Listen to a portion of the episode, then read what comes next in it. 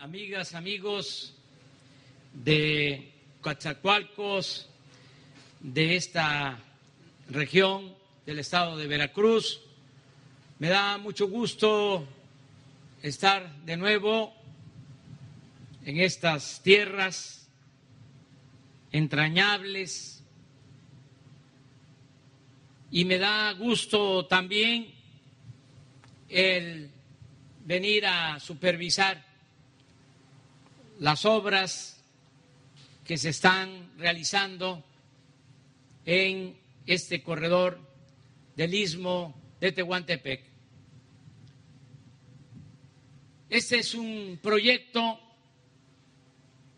que va a reactivar la economía y va a generar empleos y bienestar para la gente. Esta región fue abandonada durante el periodo neoliberal. En los últimos 40 años era una región próspera por la industria petrolera. Aquí floreció la petroquímica, que era ejemplo mundial. Y los gobiernos neoliberales se esmeraron en destruir la industria petroquímica y toda la actividad económica de esta región. Da tristeza ver las plantas petroquímicas abandonadas porque se dedicaron a privatizar la industria petrolera, a entregar bienes del pueblo, de la nación, empresas públicas, a particulares, nacionales y extranjeros. Esa era la consigna, acabar con las empresas públicas. Por eso este proyecto es importante porque marca el inicio de una nueva etapa para el istmo y para esta región petrolera de Coatzacoalcos, Minatitlán. Aquí vamos a invertir, ya lo estamos haciendo, para impulsar la refinación en la planta de Minatitlán. Vamos a modernizar esa refinería de Minatitlán los que conocen la historia reciente podrán decir si ya esa refinería de Minatitlán fue reconfigurada y hace relativamente poco, 15, 10 años, invirtieron dos mil millones de dólares. ¿Cómo es entonces que se tiene que rehabilitar? Pues tenemos que atender, modernizar esa refinería porque la dejaron peor que como estaba. Para que tengamos una idea, la refinería de Salina Cruz no fue reconfigurada. La de Minatitlán sí. Y produce más la refinería de Salina Cruz que la de Minatitlán.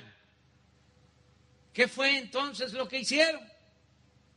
Para decirlo con claridad, se robaron el dinero. No hicieron el trabajo las empresas extranjeras que fueron contratadas para reconfigurar la refinería de Minatitlán. Ahora vamos a invertir para poner en buenas condiciones esa refinería. Este trabajo está a cargo de Rocío Nale. Ella, además de ser la secretaria de Energía, nos está ayudando para la rehabilitación de las seis refinerías que existen en el país y ella también es la encargada del proyecto de construcción de la nueva refinería de Dos Bocas. De allá venimos, llevamos un año construyendo esa refinería que la vamos a inaugurar el primero de junio del 2022. Con esa refinería y con la rehabilitación de las seis existentes, vamos a poder procesar todo el petróleo que se extrae, que también no queremos sobreexplotar. Vamos a extraer solo lo que necesitemos para nuestro consumo interno. No va a continuar la misma política petrolera de vender materia prima, petróleo crudo, para comprar gasolinas en el extranjero. Vamos a extraer petróleo y se va a procesar en nuestro país para dejar de importar las gasolinas. Vamos a ser autosuficientes en este sexenio, como lo fuimos desde la expropiación petrolera de 1938 hasta los años 80 del siglo pasado, que no comprábamos gasolinas. Ahora estamos comprando el 70% de la gasolina que consumimos en el país. Se compra en el extranjero. Por eso vamos a cambiar la política petrolera. También con ese propósito, mañana vamos a estar en esta zona viendo la posibilidad, analizando la posibilidad de echar a andar un tren de refinación adicional aquí en Cangrejera para aumentar la capacidad de refinación. Esas obras de refinación pues significan inversiones y se traducen en empleos, bienestar para esta región. Y el proyecto de el istmo, como aquí se ha dicho, va a implicar una inversión de alrededor de 20 mil millones de pesos, porque contempla la ampliación de este puerto, la ampliación del puerto de Salina Cruz y la modernización de la vía del ferrocarril de Coatzacoalcos a Salina Cruz. Estas obras, como lo estamos constatando, ya se iniciaron y el propósito es crear una comunicación eficiente, rápida, moderna, que unifique al Océano Pacífico, países de Asia, con el Atlántico, con la costa este de Estados Unidos, una especie de canal de Panamá, pero con el ferrocarril de carga de contenedores y con los dos puertos, Salina Cruz y Coatzacoalcos. Nada tiene de extraordinario este proyecto. Históricamente siempre se pensó que había que unir el Pacífico y el Atlántico por el istmo de Tehuantepec.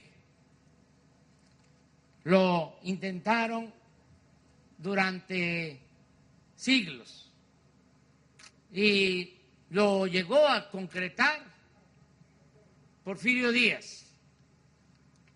En ese entonces, en ese gobierno que se alargó demasiado, 34 años, se construyó el puerto de Salina Cruz, y fue cuando se construyó también el puerto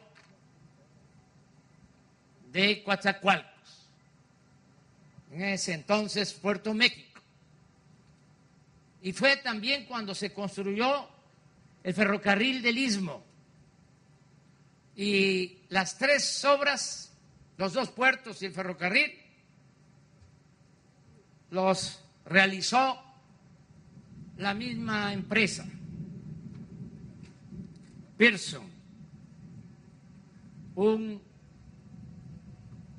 inglés, que era como el contratista favorito de Porfirio Díaz, porque también en ese entonces Pearson construyó el puerto de Veracruz y fue el que recibió las concesiones para el desarrollo de la compañía petrolera El Águila Porfirio Díaz tenía esa idea. Eh, se abandonó después, ya hablé de lo que significó el abandono de esta región durante el periodo neoliberal. Y ahora vamos de nuevo a rehabilitar esta zona. Es muy importante tener los dos puertos, el ferrocarril y eh, a lo largo de todo este tramo, de este territorio, el más angosto de nuestra república, establecer, como aquí lo ha expresado Rafael Marín, parques industriales, así como el que va a estar aquí, el Gavilán, más de 200 hectáreas, 10 parques industriales, de Coatzacoalcos a Salina Cruz. ¿Qué vamos a hacer para estimular la inversión del sector privado? vamos a dar apoyos fiscales. Las empresas que se instalen en estos parques van a recibir estímulos fiscales, algo parecido a lo que estamos haciendo en la frontera norte. Allá los empresarios están pagando la mitad del impuesto sobre la renta. Y en toda la frontera norte, en los 3.180 kilómetros de frontera con Estados Unidos, se cobra la mitad del IVA y cuesta lo mismo la gasolina y la electricidad que del lado estadounidense. Así, en el istmo va a haber una zona franca, una zona libre para estimular la inversión, con el propósito de crear en el istmo una cortina que detenga a los pobladores del sureste que no se vean obligados a emigrar al norte de Estados Unidos, que haya trabajo aquí en el istmo, una cortina que dé oportunidades de empleos y de salarios bien pagados empleos bien pagados. Eso es lo que significa este proyecto. Lo vamos a seguir impulsando. Qué bien que ya se tiene el proyecto en su conjunto, eh, lo de los dos puertos, que ya se está trabajando, que ya se licitaron los tramos de rehabilitación de las vías del tren de Medias Aguas a Salina Cruz y qué bien que ya se está resolviendo lo de los terrenos, los polígonos en los que se van a establecer, a instalar las industrias. Tenemos que avanzar para que haya empleo no solo en esta fase, en esta etapa de construcción, sino posteriormente, ya cuando se puedan establecer industrias y se generen empleos.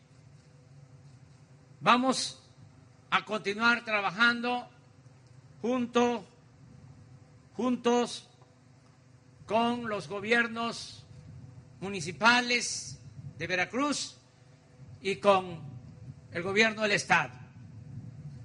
Hace poco me preguntaron sobre el gobernador de Veracruz en una conferencia de la mañana y dije que eh, ahora, a diferencia de lo que sucedió por muchos años en Veracruz, se tenía un gobernador honesto como Cuitláhuac García Jiménez. Subrayo esto, destaco el que Cuitláhuac es un gobernador honesto porque se padeció en nuestro estado, que aclaro que soy también veracruzano, mi padre era veracruzano, mi madre tabasqueña, aclaro que paisanos, se padeció de gobernadores mediocres y ladrones en este gran estado de Veracruz, que es más que un estado, Veracruz, es una república que tiene de todo. Sin embargo, padece la contradicción, la paradoja de ser un Estado rico con pueblo pobre. Y esto se debe atribuir, sin duda, a la corrupción que ha imperado en Veracruz. Por eso es una garantía, es una bendición el que en nuestro estado, en Veracruz, se tenga a un gobernador honesto como Cuitláhuac García Jiménez. Me mucho gusto estar aquí. Mañana continuamos nuestra gira aquí en esta región. Vamos a estar hasta el domingo supervisando obras, viendo cómo vamos a avanzar para cumplirle a la gente del sur de Veracruz.